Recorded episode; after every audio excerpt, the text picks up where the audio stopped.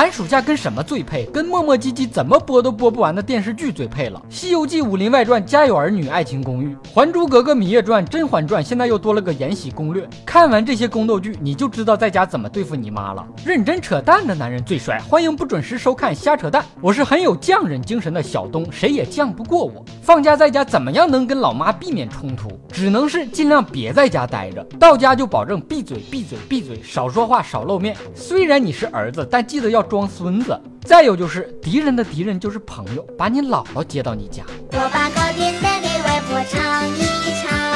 寒暑假别光想着玩，作业做完了吗？想当年的我们，哪个寒暑假作业不是在假期最后几天白加黑，含着泪突击抄完的？作业嘛，就是要最后几天做才有意义。寒暑假作业除了锻炼写字的速度之外，没有任何卵用。关键是你认认真真的抄完交上去了，老师压根就不看。你写了一页，老师一页没看。每年寒暑假结束，假期作业就会遭遇各种不测，有被家里二哈撕掉的，有家里遭贼被偷的，有坐飞机随着行李神秘丢失的，有被绑架抢走的。孩子们一个个说的跟真事儿似的，自编自导自演，不考电影学院真是白瞎了。全世界都欠这帮孩子一个小金人儿。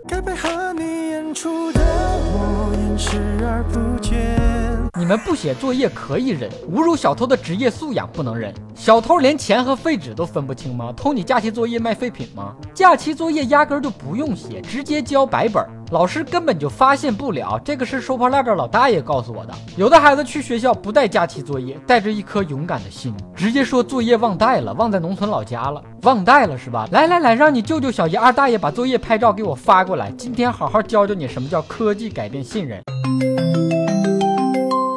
我强力建议啊，开发一款网游版的寒暑假作业，把数学、语文、外语都开发成网游闯关模式，在玩中学习，寓教于乐。一个假期下来，孩子们的游戏肯定能戒。以上部分内容纯属瞎扯淡，好看的小哥哥小姐姐们，别忘了转发、评论、飞弹幕、双击关注、点个赞。但有苗小喵留言评论说：“太棒了，给我爸听听。”哎呀，真怕你爸会爱上我呀。